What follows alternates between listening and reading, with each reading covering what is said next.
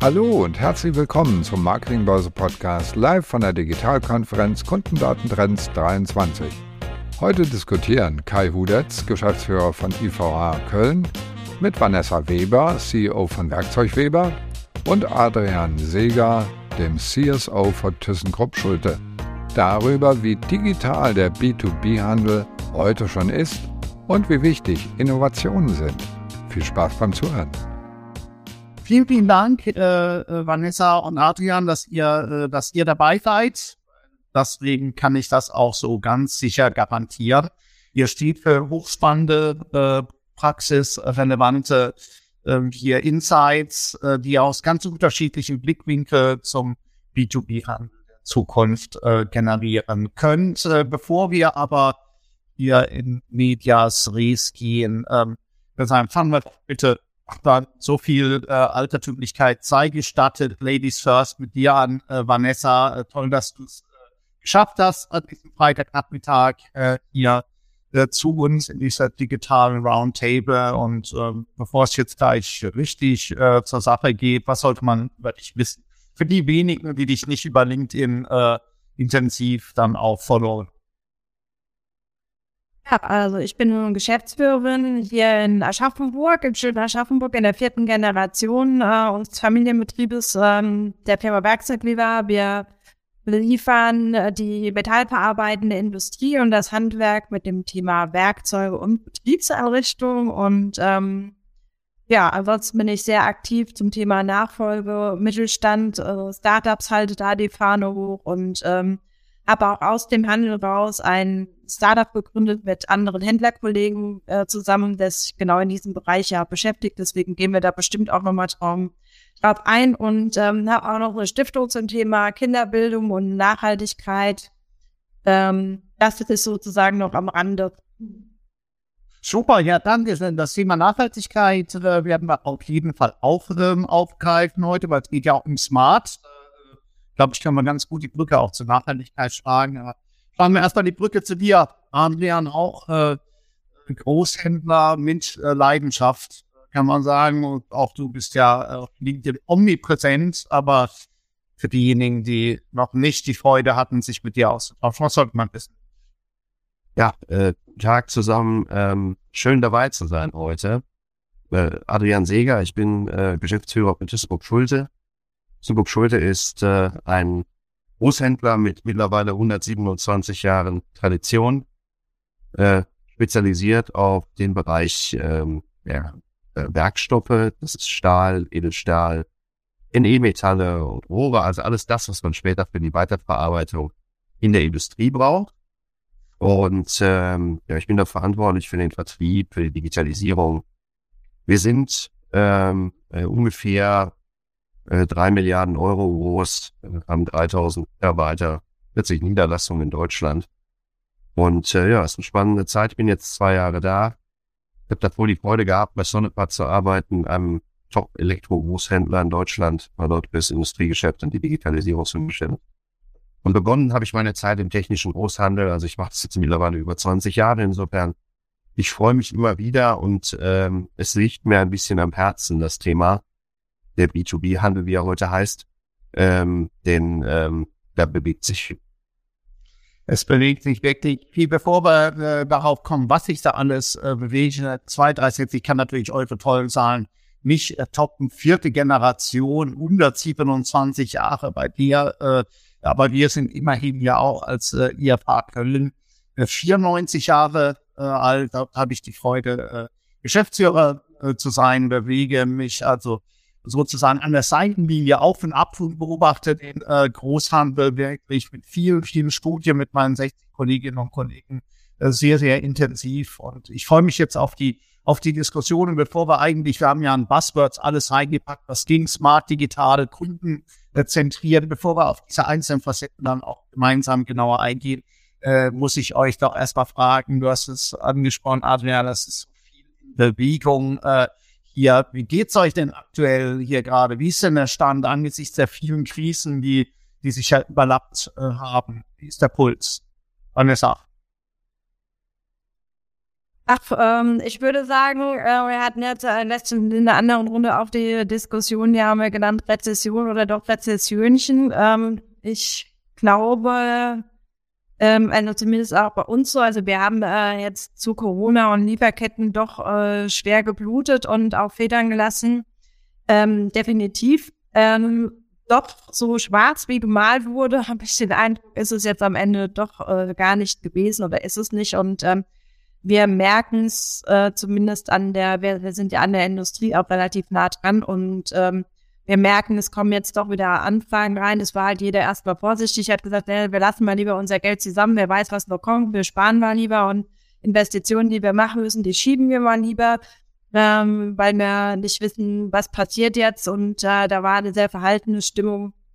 Und jetzt habe ich schon den ähm, äh, äh, man merkt so ein bisschen das Frühlingserwachen, will ich mal so sagen, vorsichtig, äh, trauen sich die Leute wieder ein bisschen raus und äh, wagen wieder erste Projekte. Und ja, also die Stimmung ähm, sieht auf jeden Fall wesentlich positiver aus, wie sie dargestellt wurde. Und ich glaube, das ist auch so ein bisschen ja die Krux an der Sache. Äh, wir lassen uns schon auch viel Kirre machen. Ne?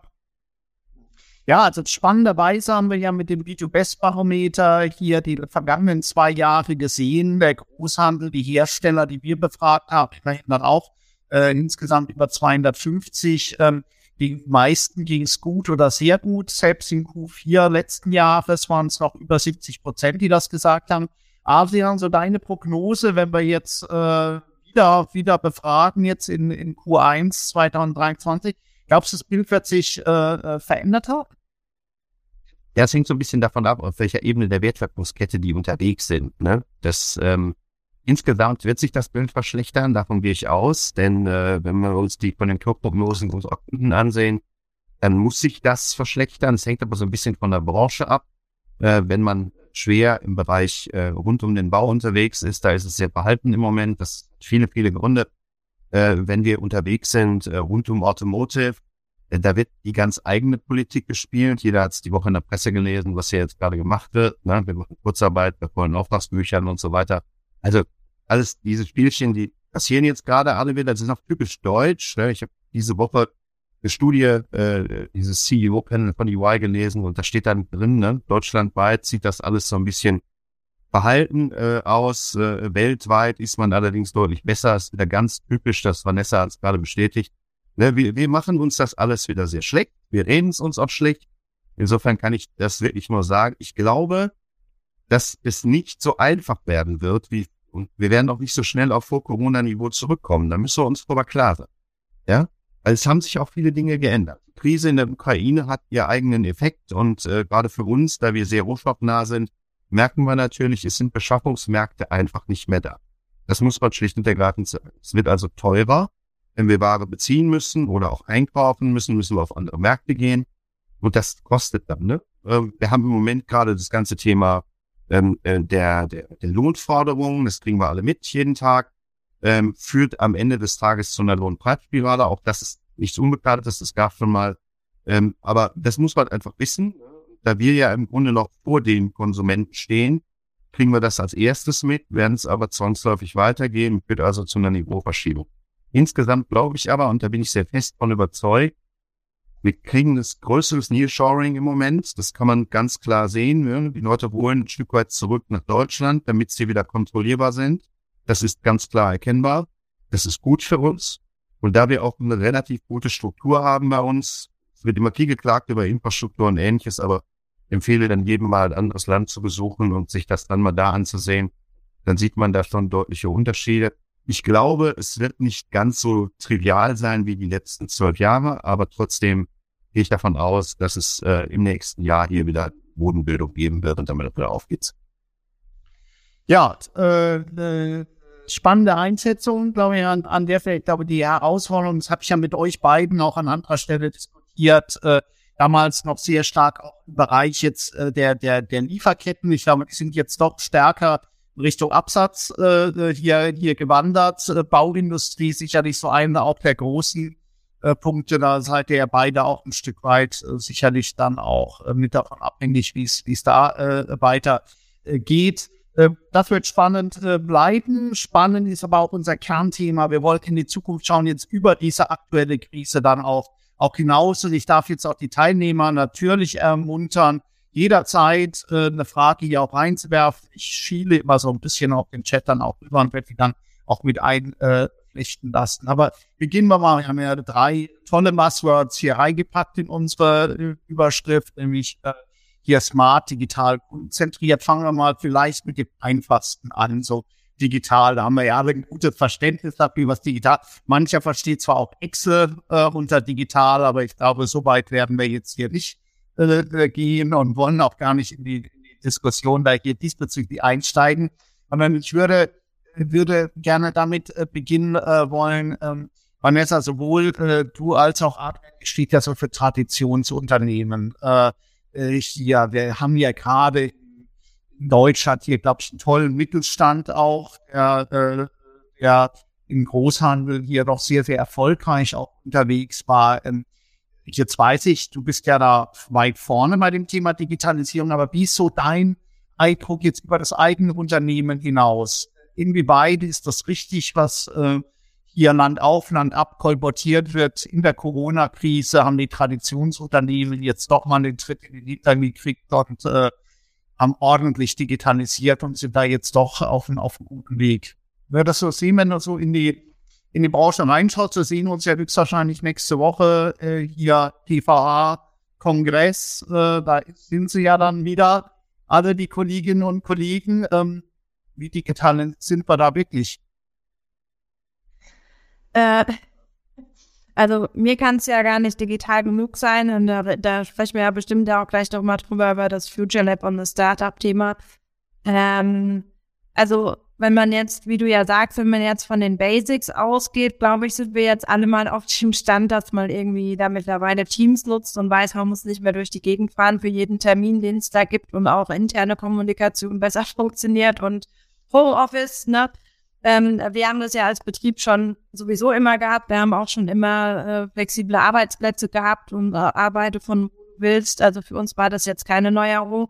Ähm, ich habe das Gefühl, ähm, die, die aufholen mussten, die haben das dann jetzt in der Corona-Zeit auch getan. Ähm, aber da wir ja tatsächlich auch äh, so aus einer tradierten Branche im Thema Werkzeughandel kommen, glaube ich, gibt es da noch vieles. Also wir beschäftigen uns ja eben mit den Zukunftsszenarien sagen nicht, äh, was ist denn jetzt eigentlich das kleine Einmaleins der Technik, die wir jetzt irgendwie haben oder die jetzt viele haben, sondern was ist eigentlich äh, jetzt gerade los in Zeiten von ChatGPT und so weiter und so fort. Da gibt es ja ganz, ganz spannende Dinge und ich glaube, da kommen jetzt schon wieder die nächsten Dinge ähm, auf uns zu und auf die Leute zu und das ist eigentlich so die, die spannende Frage. Also ich glaube, die, die Basic-Hausaufgaben sind gemacht, aber so zur, zur Kür und zur Pflicht, äh, da ist noch ein weiter Weg, würde ich sagen. Ja, jetzt wenn man jetzt dargestellt, man wenn man diesem Bild bleibt, Schnellboot und Tanker, dann vertrittst du vielleicht eher das Schnellboot und der Adrian muss den äh, großen Tanker jetzt hier vielleicht auch in Richtung Digitalisierung äh, drehen. Adrian, jetzt hatte ich ja auch die Freude, ich war ja schon mehrmals äh, auch, auch bei dir in Essen, da ist viel Beton, so viel, so die alte Welt. Äh, wie viel Digitalisierung steckt schon äh, äh, drin bei euch jetzt auch vielleicht entlang der, der, der Wertschöpfungskette?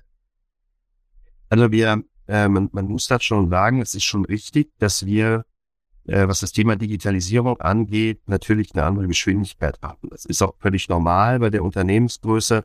Äh, muss man die Dinge sicherlich ein bisschen, bisschen langfristiger vordenken. Trotzdem, äh, ich, wir denken Digitalisierung immer ganzheitlich. Ne? Das beginnt beim Lieferanten und es geht zum Kunden. Und wir versuchen schon, die Kette hier vollständig darzustellen. Äh, sonst funktioniert es auch nicht. Und ähm, insbesondere was es zum Kunden angeht, würde ich heute sagen, äh, natürlich bilden wir genau das heute schon ab, was Standard ist. Also wir können so wie im technischen Handel äh, das auch heutzutage darstellen, denn der Unterschied ist ja, dass wir keine ERN-Nummern haben. Wir müssen also da mit einer etwas anderen Nomenklatur unterwegs sein. Es macht die Sache etwas komplizierter, was elektronische Kataloge angeht und so weiter. Trotzdem, äh, das Thema Shop für das Kleinkundenthema ist klar, das Thema jeder, jedweder Smart Connector äh, ist auch klar, um sozusagen ein großes Unternehmen anzubinden. Viel spannender finde ich die Frage allerdings zu, äh, zu beantworten, wie arbeiten wir innerhalb der Systeme. Und ähm, wir haben uns intensiv mit Themen beschäftigt, wie wir äh, digital oder KI-gestützt pricen können. Also ein, ein wichtiges Thema. Ne? Wir haben über 30.000 Live-Kunden, da musst du sowas machen, weil es ist ja sonst überhaupt nicht möglich, da vernünftige Preisstrukturen zu entwickeln. Äh, das ist ein tolles Thema. Wir arbeiten seit zwei Jahren da dran und ich glaube, wir werden jeden Tag besser. Man muss es auch ehrlicherweise lernen, weil nicht jedem Menschen äh, gegeben, darauf zu vertrauen, was der Computer macht. Ne?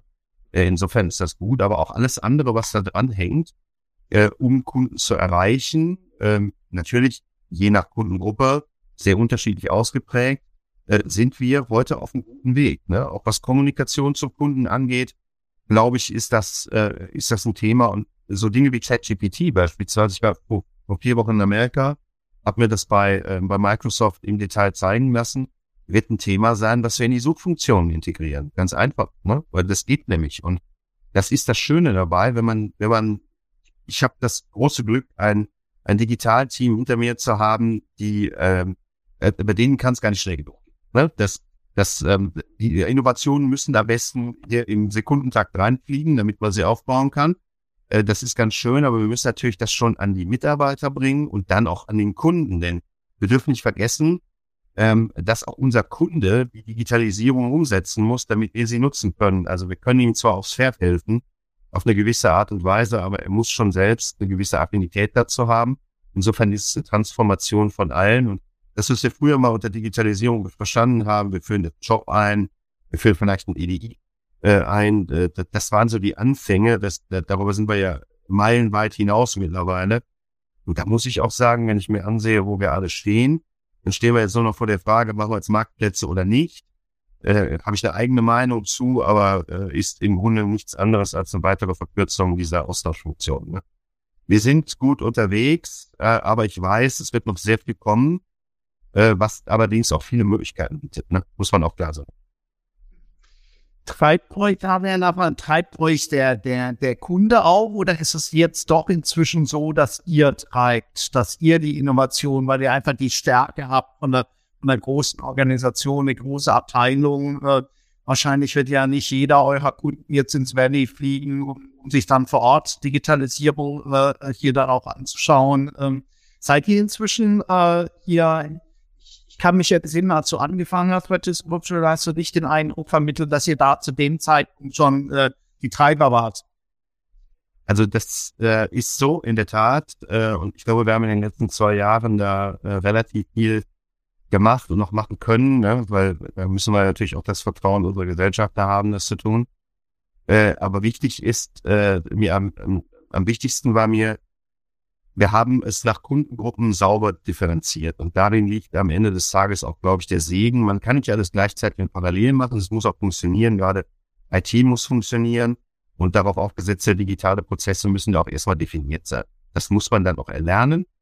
Das ist bei einem Kleinkundengeschäft, wenn man eher so in, in Shop Solutions unterwegs ist, egal ob jetzt mobil oder nicht, eher einfacher, als äh, wenn man Großkunden anbindet, die dann noch digitale Services dazu bekommen zum Beispiel Zeugnisse oder ähnliches, was direkt am Produkt hängt. Bei uns ist das produktspezifisch natürlich relevant, weil Schmelzen nachgewiesen werden müssen mit Ursprungszeugnissen. Ja, ist das schon schwieriger. Aber ich würde sagen, ähm, auf dem auf dem kleinen Kundenthema würde ich sagen, können wir mitspielen. Das können wir auch. Und äh, was das Thema der der Verbindung zu Großkunden angeht, so war es in unserer Industrie. Das muss man ja auch immer dazu sagen. Nie so, dass, dass die alle total digital waren. Man, man traf sich gerne dann mal zum Austausch, ne, vor Corona sowieso, äh, und hat das dann miteinander verhackstückt.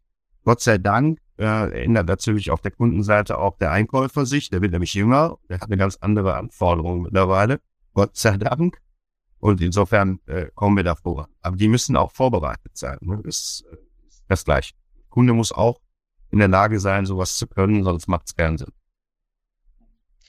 Ja, danke schön. Bei Vanessa, bei dir weiß ich, du treibst äh, hier, aber wenn wir mal von dir und deinem Unternehmen hier weggehen, insgesamt in der Branche. Ich kenne jetzt auch den PVH so, der, der eigentlich bei die letzten Jahre häufig noch gesagt, ja, unser Kunde will das gar nicht. Unser Kunde, der Handwerker, der ist ja noch so ganz, der, der Handwerker will ja das Fax. Wir wollen es ja eigentlich äh, nicht mehr, aber der, der Kunde willst. Wie ist denn, wie, wie erlebst du das äh, hier jetzt bei deinen, bei deinen äh, Kollegen? Lassen sich die Kollegen dann doch nur, nur treiben oder sind die jetzt äh, inzwischen auch äh, so, dass sie es erkannt haben, vom Kunden her entwickeln? Das, was für uns vielleicht alle drei, wie wir sehr selbstverständlich ist, ist es auch schon eine Selbstverständlichkeit in der Branche, ist wirklich konsequent von den, von den, von den Handwerkern hier dann auch zu denken, das Thema Digitalisierung. Ähm, naja, also selbstverständlich ist es mit Sicherheit nicht bei den Kollegen. Ich habe aber auch das Gefühl, ähm, auch hier werden ja äh, die Chefs jünger, sage ich mal, die Next Gen, wie es so schön genannt ist, die ist, glaube ich, schon viel digitaler unterwegs. Wir merken es ja auch an den Gesprächen, die wir mit dem Future Lab eben führen. Wer interessiert sich für die Themen? Wer kauft unsere Produkte? In Anführungsstrichen, also die KI-Themen. Und das sind vorwiegend auch die jüngere Generation. Auch beim Handwerk ist es ja genau dasselbe. Ähm, die, die Pax-Generation, die geht jetzt dann so langsam äh, in Rente, sage ich mal, und die Jungen, die da kommen, das ist, ich meine, ist ja alleine, wenn man mal in den SHK-Bereich kommt und da früher hast du eine Heizung verkauft, heute ist es äh, ein ganzes Thema um das Thema Nachhaltigkeit rum. Und dann gibt's noch irgendwelche Zuschüsse und dann muss das programmiert werden, dann muss man ja ein halber ITler sein und kein Handwerker mehr. Ähm, das, da haben sich ja die, die Voraussetzungen ganz geändert und die sind auch schon smart unterwegs. Die haben ihr Smartphone, die rennen da auch nicht mehr mit dem Papier durch die Gegend, sondern ähm, die wollen digital bestellen, die wollen es in ihr Handy reinquatschen und natürlich muss man dann auch darauf eingehen. Und ich habe das Gefühl, ähm, je jünger, desto mehr geht's an die Themen ran, wie gesagt, sowohl beim Handel wie auch äh, natürlich bei dem Kunden. Und ähm, ich finde es aber auch äh, ganz, ganz spannend jetzt in der Diskussion, deswegen möchte ich es noch aufgraben beim, äh, beim Adrian sozusagen, das große Ganze und wir als kleine Einheit, ähm, ich glaube, da geht es ja wahrscheinlich vielen Händlern aus, dass sie sagen, um Gottes Willen, ich habe leider keine Abteilung, die ich das jetzt in die Hand drücken kann und sagen, setz es mal bitte für mich um, sondern die sitzen ja äh, quasi selber an dem Thema und sagen, meine Güte, ich weiß jetzt gar nicht, was ist denn da gut, was ist denn da schlecht. Ähm, das ist auch sehr hilfreich, sich da beraten zu lassen oder eben wie bei uns, wo wir schon mal scouten, was sind eigentlich schon die guten Sachen, die wir für den Handel nutzen können. Und ähm, wir haben uns ja auch aus diesem Grund gegründet, weil wir gesagt haben, wir haben alleine keine, wir können uns keinen Datenanalysten leisten, wir können keine Forschung und Entwicklungsabteilung, wir haben keinen Programmierer. Also lass uns doch als Händler uns zusammentun und Geld in einen Topf schmeißen. Und äh, um so auch zukunftsfähig sein zu können, obwohl wir vielleicht nicht das Kapital und die Ressourcen haben. Und ich glaube, das ist schon auch eine große Herausforderung, die dem manchmal im Weg steht, dass es gar nicht so sehr das Wollen ist, sondern auch eine kapazitäre Frage im Unternehmen, sowohl Ressourcen und ähm, auch Kapital bedingt gar nicht so einfach ist und äh, man vielleicht sich auch ein bisschen überfordert fühlt. Ähm, da gebe ich aber auch immer mit. Also bei mir, mich treibt auch unheimlich die Neugier an, zum Beispiel, ähm, was alles für Möglichkeiten mit ChatGPT, als es rauskam. Unser Entwickler, der Karl, der hat es ja sehr früh äh, uns gezeigt und ich nutze das eigentlich täglich mittlerweile. Ich habe mir das direkt auf meinem Smartphone eingerichtet und egal was ich mache, äh, ist, ist mal ChatGPT an meiner Seite. Aber hier ist es auch äh, spannend, weil ich sage immer, es ist ein sehr, sehr fleißiger Praktikant. Also man muss schon noch gucken, was er so schreibt. Aber es ist ein fleißiger Praktikant, den man so an der Seite hat. Also hochspannend, äh, was da so passiert. Und wir haben das direkt auch aufgegriffen. Wir setzen ja gerade einen neuen Shopware 6 Shop mit sehr, sehr cooler Lizenzierung für den PVH äh, neu an, mit einem Blueprint, äh, den wir jetzt den Händlern anbieten können. Und da haben wir das Thema schon aufgegriffen ähm, warum nicht auch, weil wir KI-Produkte verkaufen, so einen kleinen KI-Berater einbauen, der dann schon dieses ganze Produktwissen gelesen hat und der einen quasi Chatbot an sich ist ja dumm. Ne? Wenn man dem nicht alle Antworten im Hintergrund äh, vorgibt, kann der ja gar nicht antworten. Das war ja der Hemmschuh, weswegen viele kein Chatbot eingesetzt haben.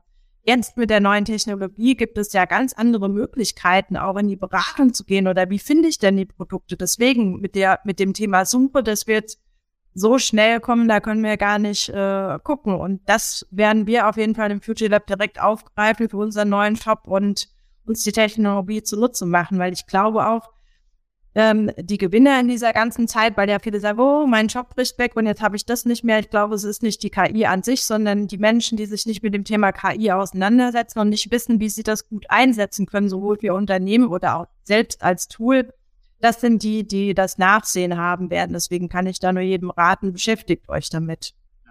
Jetzt hast du äh, uns ja schon den Mund äh, mehrfach westlich gemacht mit dem Thema Future äh, Lab. Wir hatten es damals an der Handelbar ja etwas ausführlicher dann auch, auch diskutiert, aber äh, vielleicht in a nutshell. Was, was, äh, was hast du da initiiert? Äh, was äh, treibt dir da voran? Wie sieht das so ganz konkret aus? Ihr beschäftigt euch ja nicht nur mit Chat, äh, GPT, sondern habt da schon vorhin mit Drohnen und Augmented Reality und was es da alles so an tollen Themen äh, im Bereich der Digitalinnovation äh, gibt. Aber wie sieht das aus für diejenigen, die es nicht kennen? Also wir, wir, äh, klassisch, wir sind von Pendlern, die einfach gesagt haben, wir schmeißen Geld in einen Topf zusammen mit dem Einkaufsverband, mit dem EDE zusammen und ähm, setzen uns da, haben quasi gesagt, welche Fragestellungen haben wir denn als Handel, wo kommen wir denn nicht klar und wo brauchen wir denn Hilfsmittel wo können wir denn KI einsetzen? Und ähm, deswegen schauen wir, wir haben eine Make-and-Buy-Strategie für diese Themen, ähm, neben dem 3D-Druck und Drohnen, das ist ein eigener Bereich, ähm, äh, setzen wir eben darauf, dass wir sagen, wir, wir reden mit coolen Startups, die wir sondieren für die, dieses beste Produkt für den Bereich, haben wir zum Beispiel eben Catch Talents oder Customer Protection, um rauszufinden, wandert ein Kunde ab sechs Monate, bevor es man überhaupt als Mensch weiß. Ähm, solche Dinge oder wie mit dem Shop. Aber was es eigentlich ist, ist mehr ein Netzwerk, das wir bilden aus den, ich nenne das gerne den modernen PVH, weil wir auf dieses Thema des Datenbetriebenen äh, eben mehr nutzen wollen, dass wir sagen, je mehr Daten wir von allen haben und die äh, schon nicht personalisiert, aber die Abverkaufsdaten untereinander zusammenschmeißen können und sagen, wir haben, äh, wir haben auch eine, eine Middleware, so dass du für nichts mehr eine Schnittstelle brauchst, wenn du dich andocken willst. Solche Sachen, die den Händlern tierisch auf den Keks gehen. Damit beschäftigen wir uns und bauen da quasi gerade richtig was Cooles auf, um zu sagen, hey, wir sind damit so zukunftsfähig, dass wir sofort Plug and Play alles anschließen können, was wir brauchen und ähm, eben auch datengestützt viel besser dem Kunden helfen können. Weil wenn wir untereinander wissen, hey, guck mal, dieser Handschuh, das ist total der Verkaufsschlager, den verkaufen wir alle, den müssen wir irgendwie müssen wir uns zusammentun, den gemeinsam holen oder was auch immer. Ähm, weil äh, ich sage das auch immer wieder, äh, unser Wettbewerb, der sitzt ja nicht hier und der sitzt nicht ums Eck und der sitzt nicht in, weiß ich nicht wo, nicht in Europa, sondern wir reden über Amerika und China. Und ähm, wir müssen unbedingt uns zusammentun und nicht irgendwie in Wettbewerb denken, sondern sagen, hey, wie können wir hier Kapazitäten bündeln, sonst schaffen wir das nicht mehr. Und gerade der Mittelstand ähm, und ja, letztens wieder auf einer Nachfolgeveranstaltung und äh, da kursieren, das kursieren Zahlen zwischen 160.000 und 400.000 an Betrieben, die jetzt ohne Nachfolge dastehen im Mittelstand. Egal welche Zahl wir nehmen, es sind wahnsinnig viele und ähm, deswegen geht das gar nicht mehr anders, wie die Köpfe zusammenzustecken, unsere Prozesse zu optimieren, kundenorientiert zu sein und irgendwie wieder als Deutschland überhaupt auch äh, eine Rolle zu spielen, weil wir werden echt äh, rechts und links überholt. Wenn ihr das nächste Mal live bei unseren Experten-Roundtables mit dabei sein wollt, schaut mal auf digitalkonferenz.net vorbei. Dort findet ihr immer das Programm unserer aktuellen Digitalkonferenz. Ich habe ganz viel Kopfnicken bei dir gesehen, Adrian, obwohl du natürlich jetzt bei deiner Unternehmensgröße hier dann nicht nötig hast, jetzt äh, Ressourcen dann auch zu bündeln, äh, sondern ihr habt ja, ihr habt die Ressourcen, hast ja jetzt hier noch schlagkräftiges Team äh, hier aufgebaut. Aber jetzt würde man ja sagen, Stahlhandel, äh, sorry, ne, ist ja so sehr traditionell. Ist ja, hast du das Gefühl, ja gut, es, äh, äh, es wird auch ohne Digitalisierung irgendwie doch das, äh, das Geschäft hier auch, auch äh, laufen, wahrscheinlich äh, mit, mit Absprachen, so wie du es dann auch geschildert ähm, hast. Ähm, welche Rolle spielen denn überhaupt solche Innovationen, äh, wie sie gerade hier Vanessa ja dann auch, auch geteilt hat? Ähm, ist es nur, sagen wir mal, Beiwerk? Ist es Spielerei oder ist es der Blick nach, äh, nach vorne äh, gerichtet oder ist es der Blick schon tatsächlich in die, in die nahe Zukunft gerichtet? Nee, also die ähm, von Vanessa gerade geschilderten Tools, äh, das nutzen wir heute. Also äh, Abwanderungsanalysen, äh, KI-basiert, ähm, sind heute genauso wichtig für uns wie für jeden anderen auch. Und äh, ich freue mich, alles, was du dargestellt hast, kenne ich aus meiner Zeit vom technischen Handel. Insofern kann ich dem voll folgen. Das ist genau das Richtige.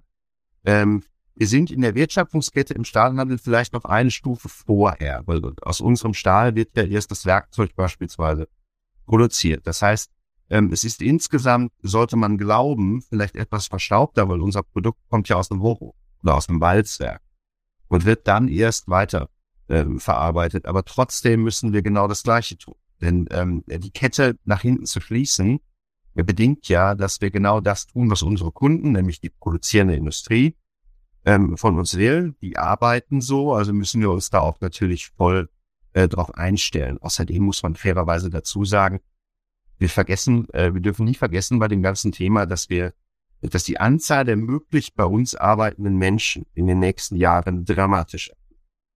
Wenn wir, wenn wir nach vorne gucken und einfach mal äh, die Demografie laufen lassen und mal davon ausgehen, dass die Zuwanderung sich nicht verändert in Deutschland, dann werden wir in den nächsten, in den nächsten, ich glaube bis 35, äh, werden wir signifikant weniger Arbeitskräfte in Deutschland haben. Das heißt, entweder schaffen wir das auf äh, eine automatisierte Art und Weise zu machen. Ob das, wie das jetzt ausgestaltet ist, hängt jeweils auch von der Branche ab. Ne? Aber, um ein Beispiel zu geben, wir haben in der Nähe von, äh, zwischen Bremen und Hamburg bei Rotenburg das erste teilautomatische Stahllager gebaut. Weil jetzt keine Leute mehr finden, das zu tun. Und wir müssen auch leider so viele äh, Lager ähm, im Grunde in Deutschland äh, betreiben, weil wir können unsere Ware leider nicht mit dem Paketdienst versenden. Das ist einfach zu groß und zu schwer. Und äh, deshalb äh, haben wir haben wir ja auch viele Sattelzüge jeden Tag auf der Straße, äh, aber eben immer nur im Umkreis von 250 Kilometern. Alles andere rechnet sich nicht. Das Zeug ist einfach zu groß. Und äh, natürlich kann man sagen, es ist alles relativ verstaubt, aber wir müssen schon unserem Kunden sagen, wann die Ware kommt. Denn der hat eine Produktion und der kann sich nicht leisten, die anzuhalten oder ein großes Zwischenlager aufzubauen. Sind ja auch regelmäßig, wenn wir eine Ware, eine Sendung abliefern, gigantische Kapitalkosten, die da entstehen, weil das ja einfach große Mengen sind, die dann teuer sind. Also sind auch wir dazu aufgefordert, sowas just in time zu machen. Oder auch eben just in sequence, wie der Kunde das eben braucht. Und früher war es so, da haben wir vielleicht nur das Blech oder den Träger geliefert. Heute liefern wir das Teil angearbeitet, bearbeitet, zum Teil schon als, als Vormaterial vorbereitet, sodass es weitergehen kann. Es gehört heutzutage alles dazu. Also müssen wir genauso sehen, dass wir uns digital darauf einstellen und alle Informationen zur Verfügung stellen. Das ist äh, mit Sicherheit äh, herausfordernd, weil wir ähm, äh, einen Beschaffungsmarkt haben, der dahinter ist, der anders produziert, als man sich das so vorstellt. Ein Stahlwerk kann nur eine Charge produzieren oder nicht, aber nicht so ein bisschen Charge. Das heißt, ähm, man kommt immer direkt mit Riesenmengen auf den Markt und äh, deshalb haben wir natürlich auch ein Stück weit die Funktion, alle zusammen hier ein bisschen auch was einzulagern, denn ansonsten äh, funktioniert der Markt nicht mehr. Äh, aber das muss, muss digital funktionieren, sonst geht's nicht. Ja, ich äh, durfte ja selber eins der Liga dann auch besichtigen. Es ist schon eine sehr spezielle Logistik angesichts des äh, äh, Gewichts, die da im, im, im Griff äh, haben müssen. Wir sind ja jetzt schon so äh, eigentlich zu dem zweiten Übergeglitten, zu dem, zu dem Smart. Ähm, sagt ja jeder, und ich darf nochmal auf den äh, Blick Richtung Teilnehmer bzw. Chatbox richten, also ruhig, wenn ihr Fragen habt, werft sie äh, zwischen rein. Wir äh, äh, betrachten jetzt vielleicht mal noch mal ein bisschen intensiver das den, äh, den Kunden und da sagt doch jeder immer, ja, wir sind customer centric, wir blicken auf den Kunden, äh, da ist immer ein großes Nicken im. Und dann fragst du, was wisst ihr denn überhaupt über eure Kunden? Und auf einmal wird es dann so still und da guckt jeder den anderen hier an. Ähm, wie ist das äh, äh, bei dir, Vanessa? Die, äh, deine Kundschaft wird überwiegend wahrscheinlich Handwerker, Industriebetriebe, kleinere, größere. Was, was weißt du über die, äh, was weißt du über die Kunden? Was kannst du da auf Knopfdruck so rausziehen aus dem System? Ähm, ja, aus dem System können wir rausziehen, was das Thema Kaufverhalten angeht. Das wissen wir sehr gut, sage ich mal. Also alles ähm, muss man ja auch äh, betrachten, alles was quasi äh, vergangenheitsrückwärts äh, wirkend ist, da glaube ich, haben wir sehr gute Daten über alle unsere Kunden, was äh, wir natürlich noch nicht haben, stützt auch irgendwann mal eine KI, außer die Abwanderungsgeschichte, die kann berechnet werden, aber es ist ja auch aufgrund von Vergangenheitsdaten, ähm, denke ich, darüber äh, weiß man eigentlich sehr gut Bescheid. Ähm, natürlich muss man das Ohr auch am Markt haben, was so in Zukunft eben passiert und was in Zukunft äh, gefordert ist. Also wir, wir machen mit unseren wichtigsten Kunden ja äh, mindestens mal ein äh, Jahresgespräch, so dass wir auch wissen, äh, wo wir fragen, wie geht's denn euch, wie sieht bei euch die Branche aus, wenn wir auch zum Beispiel bei uns in der Kundenumfrage immer ein Punkt, Ähm, und dass wir quasi auch so eine eigene Konjunkturumfrage nochmal machen, sagen, was, was sind denn die Herausforderungen, was braucht ihr, wo können wir euch unterstützen. Daraus generieren sich bei uns ja auch wieder unsere ganzen Services, die wir äh, nebenher haben. Der, der Werkzeug ist ja der kleinere Bereich. Wir arbeiten ja, wie gesagt, viel mit der Großindustrie zusammen. Und da ist es halt natürlich auch viel mehr äh, das Plattformgetriebene, ne, wie Adrian ja gerade schon gesagt hat, da ist es ja eben auch so, die versuchen natürlich auch viel mehr zu automatisieren in der ganzen Schaffungsprozessen und so weiter, ähm, dass sie diese Sachen nicht mehr äh, händisch machen müssen, da will heute keiner mehr eine PO händisch auslösen. Ähm, diese ganzen Dinge sind sicherlich in der Industrie das. Ähm, beim Handwerk, wie gesagt, weg vom Zettel äh, hin mehr zum, äh, zum Digitalen. Es ist ja auch ein, ein gutes äh, Beispiel bei den SHK-Großhändlern, dass die ja mittlerweile sogar bis hin zu hier, du kannst deine Angebotsverwaltung, wie schreibe ich eigentlich Rechnungen und die machen ja da sehr, sehr viel in diese Richtung. Und ich glaube, da muss man einfach mit dem Kunden immer im Dialog bleiben, damit man das Zukunftsgerichtete nicht aus den Augen verliert, ähm, denn das können die Daten nicht abfragen aus meiner Sicht. Ja, Adrian, du hast ja sicherlich einen äh, sehr umfassenden äh, Datenpool. Aber wir erinnern dich, also zum einen die Frage, welche Daten hast du tatsächlich so verfügbar und zum zweiten auch, ähm, wie verhinderst du dann auch äh, eine gewisse Filterung? Also ich habe in vielen Unternehmen, die verlassen sich darauf, was so der Außendienst dann eben, eben wieder zuträgt. Äh, erstaunlicherweise sagt der Berichte der Außendienst ja häufig davon, dass der Kunde Außendienst haben möchte ähm, und, und nicht Online-Dienste. Ähm, so, wie ist das, äh, wie kommst du an, an deine Informationen über, über den Kunden, um den Kunden, so wie es Vanessa ja gesagt, auch die richtigen Services anbieten? Äh, zu können, die richtigen Kanäle anbieten zu können. Also wir standen genau vor derselben Frage. Wir hatten eine qualifizierte Einschätzung zum Kundenpotenzial, das übrigens äh, unseren Umsatz um ein Vielfaches überschritten hat. Also insofern war mir klar, war genau richtig gelandet hier. Dann haben wir uns mit den Themen im Detail mal beschäftigt, insbesondere bei Großkunden und stellten natürlich fest, dass diese Schätzungen äh, fragwürdig sind, um das so zu sagen. Also haben wir äh, uns gefragt, wie können wir zukünftig über das Potenzial, was uns für uns natürlich sehr wichtig ist, äh, Gedanken machen, weil für uns sind ja nur Kunden interessant, die ein hohes Potenzial haben und auch für uns attraktiv sind. Wobei Attraktivität nicht gleich Marge ist, sondern Attraktivität ist ja eher eine Mischung aus den Dingen. Und äh, aus diesem Grunde haben wir uns dazu entschieden, einen Algorithmus zu entwickeln, der es uns ermöglicht, auf der Basis von externen Daten die Kundenpotenziale zu ermitteln äh, denn es gibt ja externe Daten, die jeder Kunde heutzutage, äh, zumindest in Deutschland, zur Verfügung stellt. Das, sind alle im Grunde publizierten Informationen, die wir alle als deutsche Firma publizieren müssen. Dazu gehört immer die Unternehmensgröße und dazu gehört auch immer der Umsatz. Das sind relativ stabile Informationen, äh, die von jedem Unternehmen zur Verfügung stehen. Und wenn man dann hingeht und sich ansieht, was innerhalb einer sauber strukturierten Branche an Unternehmen da ist, dann kann man daraus ableiten, welche Bedarfspotenziale ein Kunde hat. Das haben wir früher, äh, als ich noch im technischen Großhandel war, auch immer schon mal gemacht, indem wir geguckt haben, wie viele Mitarbeiter haben wir. Dann können wir daraus ableiten, welchen Arbeitsschutzbedarf hat der.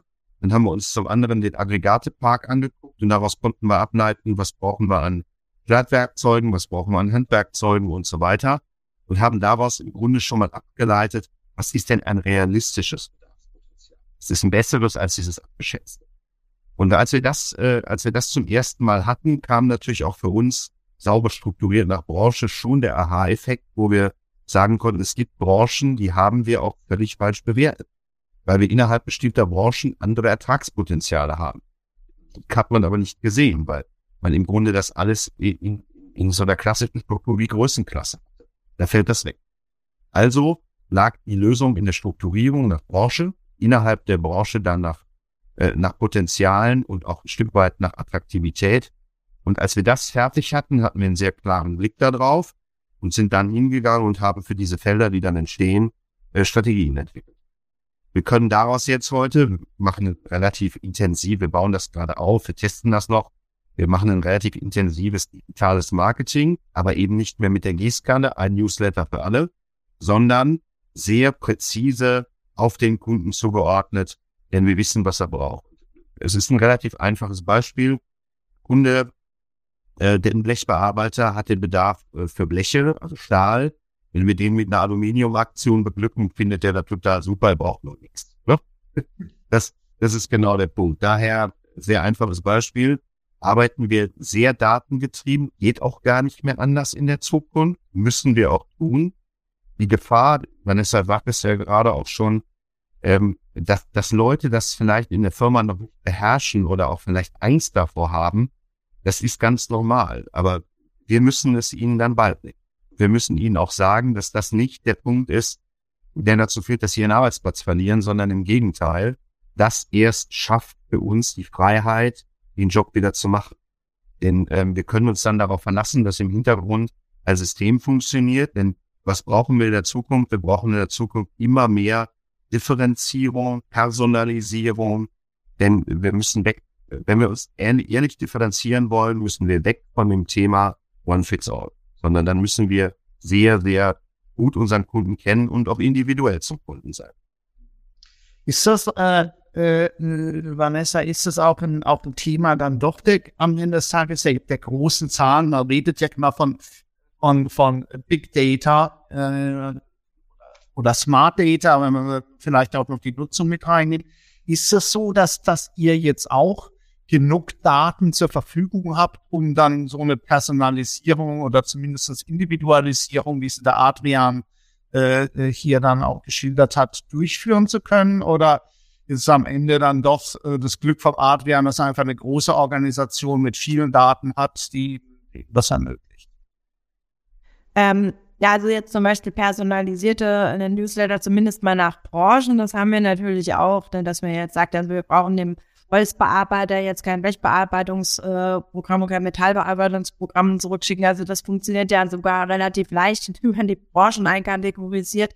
Ähm, dass wir es jetzt, äh, wir haben es noch nicht ganz individualisiert, das ist sicherlich aber ein, ein Ding, das wir auch im Future Lab auf der Uhr haben, dass wir eben sagen können, genau zugeschnitten diese drei Produkte kommen rein, also mit Recommendations im Shop haben wir das ja schon, äh, das, das ist ja eigentlich nur zu übertragen dass er direkt schon aus der KI Vorschläge raus äh, kristallisiert und sagt, das könnte dich interessieren. Dennoch, ähm, mehr ist mehr, gerade im Thema Daten auf jeden Fall. Deswegen äh, ist ja das, was wir gerade gesagt haben oder was ich vorhin gesagt habe, mit diesem Netzwerk so spannend.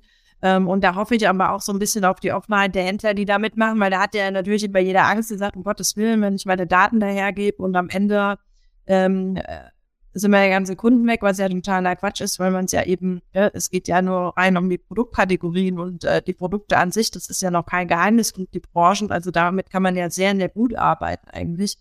Ähm, und es ist ja auch so, jede, jede KI und jedes neuronale Netz lernt halt eben durch die Daten, mit denen es gefüttert wird. Und wenn das zu wenig ist, kann das äh, Programm ja noch so toll sein. Ähm, es muss ja was zum Arbeiten haben. Das äh, ist am Ende schon ein entscheidender Punkt.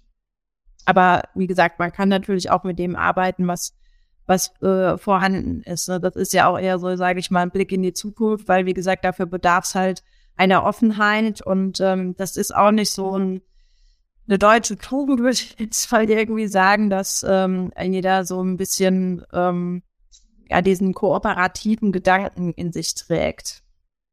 Ja, erstaunlicherweise, obwohl wir ja eigentlich das, äh, das Land so der Kooperation der Genossenschaften äh, sind, ist es tatsächlich vielleicht, wenn es um den echten Datenaustausch geht, äh, sind wir da vielleicht eher, eher, eher hinten dran. Aber sagen wir, ein Gedanke, der sich jetzt bei euren beiden Ausführungen hier aufgedrängt jetzt haben wir ja sehr viel, ihr wisst ganz offensichtlich ja doch relativ viel über die über den Kunden, wenn man den Kunden als Unternehmen jetzt bezeichnet. Jetzt reden wir ja aber viel von äh, B2C2B.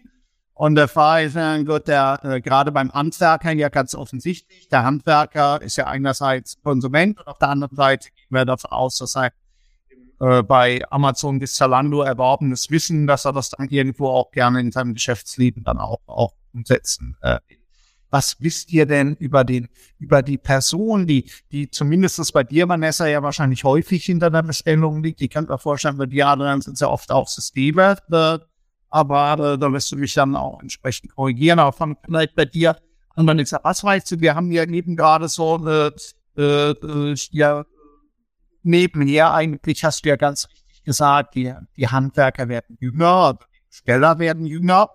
Das ist richtig. Ich werde nächsten Dienstag, da habe ich auch mal Werbung gemacht bei den ICC Web den dritten Teil unserer Handwerkerstudie, hier präsentieren. Da geht es um Online-Beschaffung, werden wir genau das sehen, dass sie natürlich auch ein anderes Stellverhalten hat. Aber was weißt du jetzt über deine, über deine Kunden, wenn du die Kunden nicht als Unternehmen, sondern als Unternehmer oder als Beschaffer siehst? Ähm, ja, also das ist ähm, auch sehr viel. Also das ist natürlich vielleicht nicht so datengetrieben, aber da kann man ja auch immer von sich selber ausgehen, wie du das ja gerade schon gesagt hast. Ähm, und da unterscheidet sich keiner. Jeder will eigentlich einen einfachen Beschaffungsweg. Also kennt wahrscheinlich auch jeder, wenn zum Beispiel der Checkout-Prozess äh, irgendwie drei Klicks sind, dann ist man schon irgendwie genervt, wenn ich meine Adresse eingeben muss, obwohl sie bei PayPal zum Beispiel gespeichert ist, habe ich gar schon keine Lust mehr in den Shop zu bestellen ähm, oder sowas gar nicht möglich ist für die Zahlsysteme, die man irgendwie schon nutzt. Also daran äh, sieht man ja schon selbst, es muss so einfach wie möglich gemacht werden. Das hat ähm, spätestens ja mit dem Einzug des iPhones äh, stattgefunden, eine einfache Bedienbarkeit. Das ist ja auch zum Beispiel etwas, was wir ähm, bei uns äh, im, äh, in dem neuen Shop, denn was ich ja schon sagte, unser neuer Shopware-Shop äh, ganz arg drauf geachtet haben, zu sagen, was, was brauchst du eigentlich, um den Bestellprozess so einfach wie möglich zu machen. Jetzt äh, sei es auf der Industrieseite, sind es eben Anbindungen, Plattformen, Bedienung, äh, gute Daten zur Verfügung stellen und Prozess hinten dran und ähm, bei den anderen halt eben eine gute Bedienbarkeit im Shop und äh, äh, eine einfache Handhabung, ohne dass ich jetzt irgendwie viel erklären muss. Äh, das muss sehr ähm, selbsterklärend einfach sein. Und das, das ist der Anspruch, der heute jeder Kunde hat. Der hat ja auch keine, keine Zeit und keine Lust, mit, sich mit so einem blöden Bestellprozess eigentlich auseinanderzusetzen. Und deswegen müssen wir da uns danach richten. Auch wenn das, wie gesagt, manchmal nicht so einfach ist, ähm, äh, die ganzen Wünsche zu erfüllen, die uns da auch die Großen ja vorgeben, ist ja auch mal mit Kosten verbunden, aber es bleibt ja da kein anderer Weg übrig. Ne? Der Mensch ist an sich bequem und diese Bequemheit, die muss halt erfüllt werden. Jetzt, äh, Vanessa, wenn ich dann nachhaken äh, darf, jetzt haben wir ja ohne, die Transaktion ist ja eigentlich langweilig. Also spannender ist ja, wenn du entlang der Customer Journey so dir anschaust, so von, von Pre-Sales bis After-Sales, was kannst du an Service? Thema, keine Angst, Adrian, das werden wir beide jetzt auch gleich noch, wenn ich auch noch löchern, weil ich weiß, dass du gemeint hast, Thema. Was, äh, was weißt du über die Bedürfnisse jetzt von deinen Kunden jetzt zu den zu den Services jetzt, die du gegebenenfalls ja dann auch, das können ja analoge Services sein, wenn man an Liefermöglichkeiten denkt, aber es sind ja auch häufig Chatbots von anderen Themen, Download Center etc. Ähm, die kannst du ja entweder anbieten und hoffen, dass sie, dass sie äh, gut funktionieren, dass sie der Person einen echten Mehrwert bieten oder du hast vielleicht auch vorher schon ein gutes Gespür dafür, einen guten Blick da drauf. Wie ist es, äh, was, was weißt du da über deine, deine Kunden, über, über die, die Services, die du vielleicht noch äh, äh, rechts und links äh, hier platzieren kannst, um dann tatsächlich auch äh, smart zu agieren?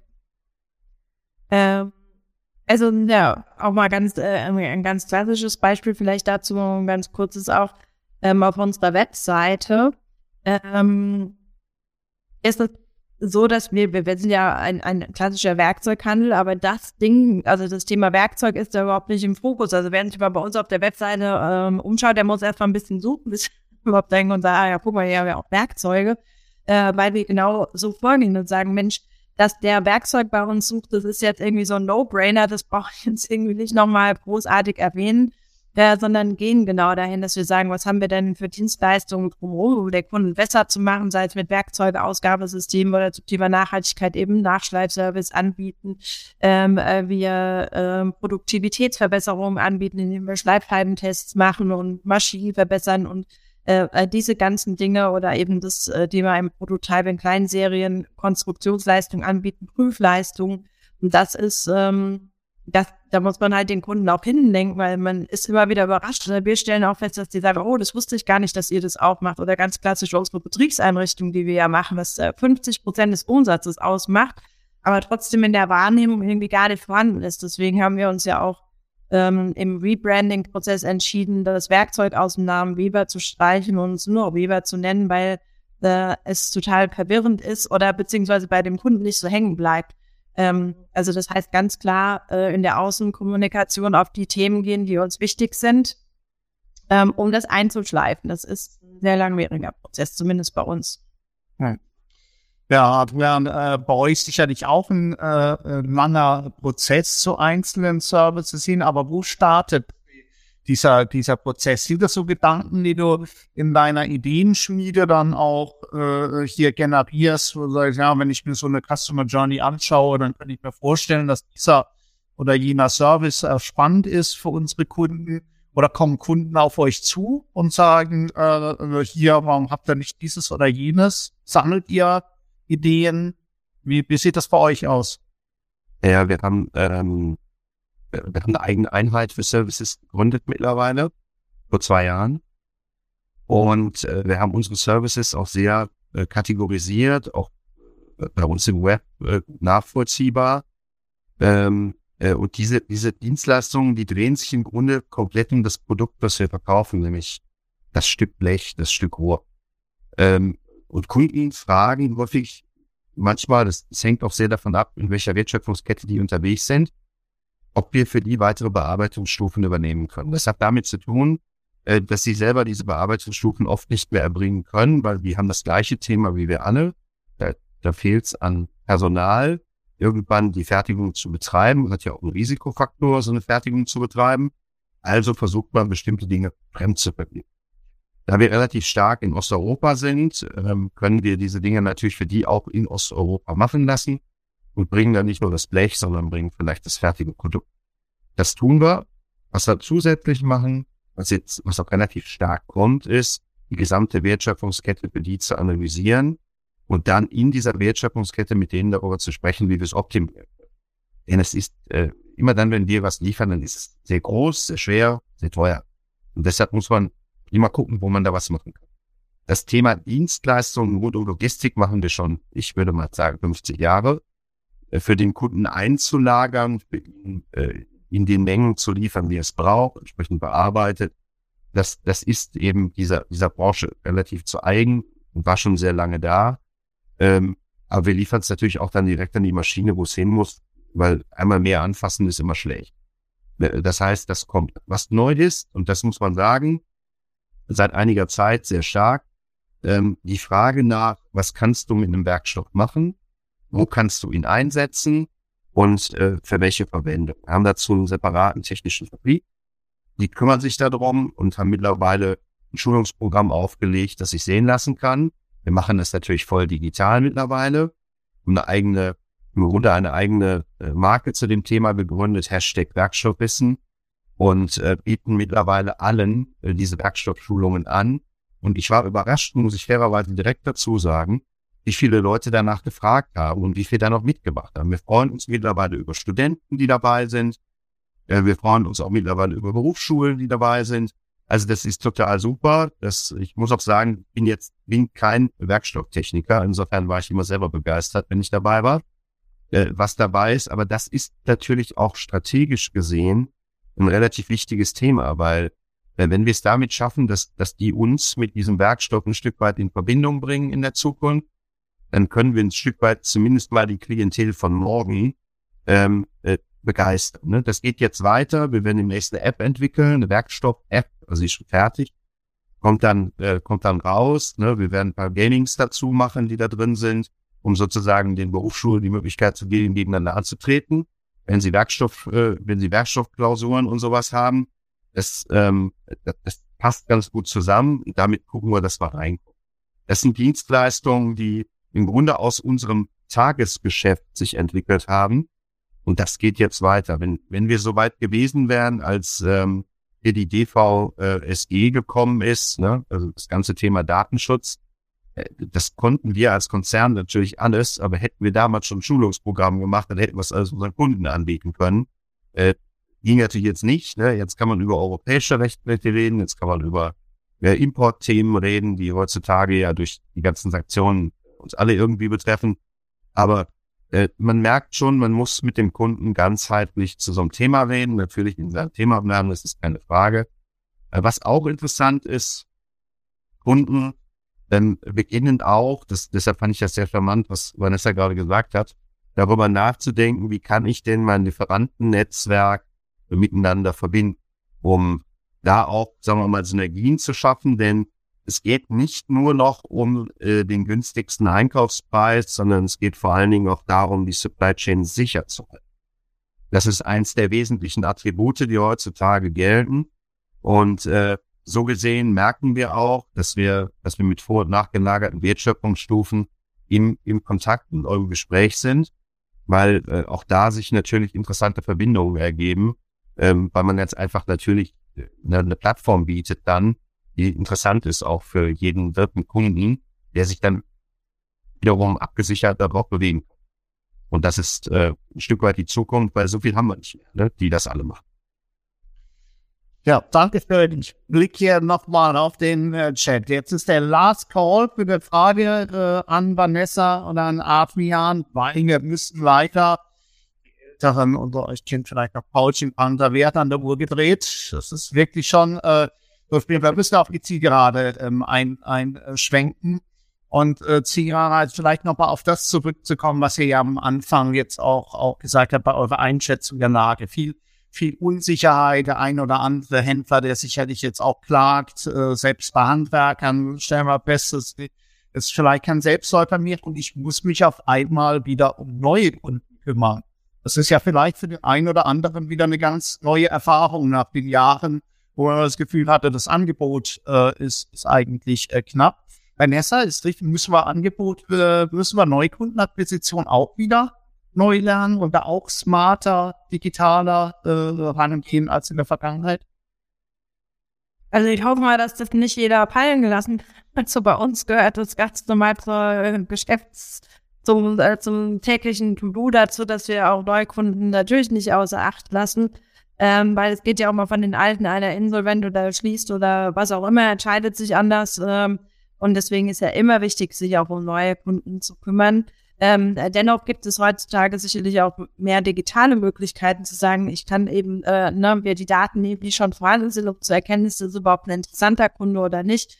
Äh, wie kann ich den denn angehen? Und ähm, ja, also das ist, wie gesagt, das gehört ja mit zum klassischen Business. Deswegen würde ich da auch sagen, technische Helfer zunutze machen und ähm, mal gucken, was man da ähm, schon im Vorfeld rausbringen kann. Aber das, ähm, ja, würde ich jetzt sagen, ist, äh, ist nicht neu auf der Uhr, sondern ähm, immer auf der Uhr. Ihr könnt es auch. Würdest du uns damit äh, äh, sagen, äh, Vanessa, und ihr habt das auch die ganze Zeit gekonnt, äh, Adrian, wie ist bei euch?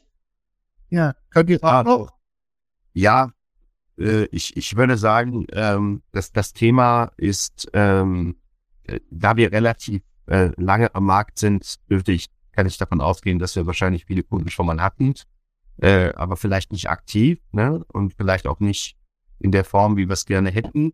Ich bin der festen Überzeugung, aber das aus der ganzen Zeit auch, jedes, jedes Großhandelsunternehmen braucht eine gewisse Menge an Neukunden jedes Jahr. Und zwar nicht nur, um seine wirtschaftliche Basis damit äh, zu stärken, das versteht sich von selbst, sondern auch, um sich diesen Herausforderungen, die Neukunden an einen stellen, jeden Tag zu stellen, damit man jeden Tag auch darüber nachdenkt, besser zu werden und auch die Anforderungen, die da da sind, auch tatsächlich live erlebt und nicht vom Hören sagen hört, sondern auch tatsächlich den Dingen sich stellen muss. Deshalb halte ich das für absolut erforderlich, dass ein Unternehmen sowas im Standardprozess hat, verstehe ich, äh, kann ich auch total unterstützen, was die Vanessa gerade gesagt hat. Äh, und eine Neukundenquote gehört einfach heutzutage dazu. Das ist Standard. Es gab allerdings auch, und daher wird ja deine Frage, Kai, äh, auch die letzten zwölf Jahre, also vor Corona, äh, da gab es ja im Grunde kein Halten mehr. Höher, schneller, weiter war ja im Grunde jedes Jahr, ne, wurden die Ziele nach oben geschraubt. Aber, das muss man ja an der Stelle auch ganz klar sagen, dort, wo das Thema Neukunde abhanden gekommen ist, tun sich Unternehmen heute schwer, weil die kommen dann direkt mit den alten äh, Methoden. Ne? Wir müssen Cold Calls machen und direkt wieder oder Briefe schreiben oder anrufen. Da gibt's heute bessere Möglichkeiten. Also das muss man schon sagen. Ne? Social Selling ist bei uns in der Firma ein Thema, das betrifft zwar im Wesentlichen die Jungen, aber die gehen da total drin auf. Ja, und wenn ich dann jedes Mal sehe, wenn die da im internen Chat erklären, wie viele Leute sie jetzt gefunden haben, und wo sie welche Potenziale haben, ist das sehr für mich eine, eine total gute Überzeugung, ist der richtige Weg, den man da hat, ist halt ein anderer als früher, aber prinzipiell ist das absolut notwendig. Dankeschön. Ja, wir hatten gesagt, B2B-Handel Zukunft smart, digital kundenzentriert. Wir hatten in der Ankündigung Fragezeichen dahinter gesetzt. Ich glaube, wir können nach eurer Ausführungen Ausrufezeichen äh, dahinter setzen. Äh, vielen Dank dafür. Ich muss jetzt aber zum Schluss nochmal eine ganz fiese Frage stellen, nämlich vor allen Dingen das Wegfall ist in 45 Sekunden, in 30 Sekunden beantworten müssen. Was sehen wir noch in diesem Jahr äh, äh hier in B2B-Handel? Was wird die größte Entwicklung hier dann noch sein? Vanessa? 15 Sekunden. also ich würde sagen, einfach zukunftsfähig äh, werden, sein, bleiben. Dankeschön, das waren 50 Sekunden. Adrian, ich habe das waren 15. Also ich kann das nur wieder äh, unterschreiben, was die Vanessa gesagt hat. Und ich würde sagen, ein ganz wichtiges Thema, was wir haben werden im Großhandel, ist Geschwindigkeit. Wir brauchen Geschwindigkeit. Und zwar um Geschwindigkeit, um die Dinge, die wir alle besprochen haben, umzusetzen. Also smart, digital, kundenzentriert und schnell, zukunfts- und zukunftsorientiert. Vielen, vielen Dank, ihr beiden. Das war der Marketingbörse Podcast mit einem Mitschnitt der Digitalkonferenz Kundendatentrends 23 vom März 2023. Es diskutierten Kai Hudetz, Geschäftsführer von IVH, IFH Köln, Vanessa Weber, CEO von Werkzeug Weber und Adrian Seeger, CSO von ThyssenKrupp Schulte. Danke fürs Zuhören und gerne das nächste Mal live bei digitalkonferenz.net.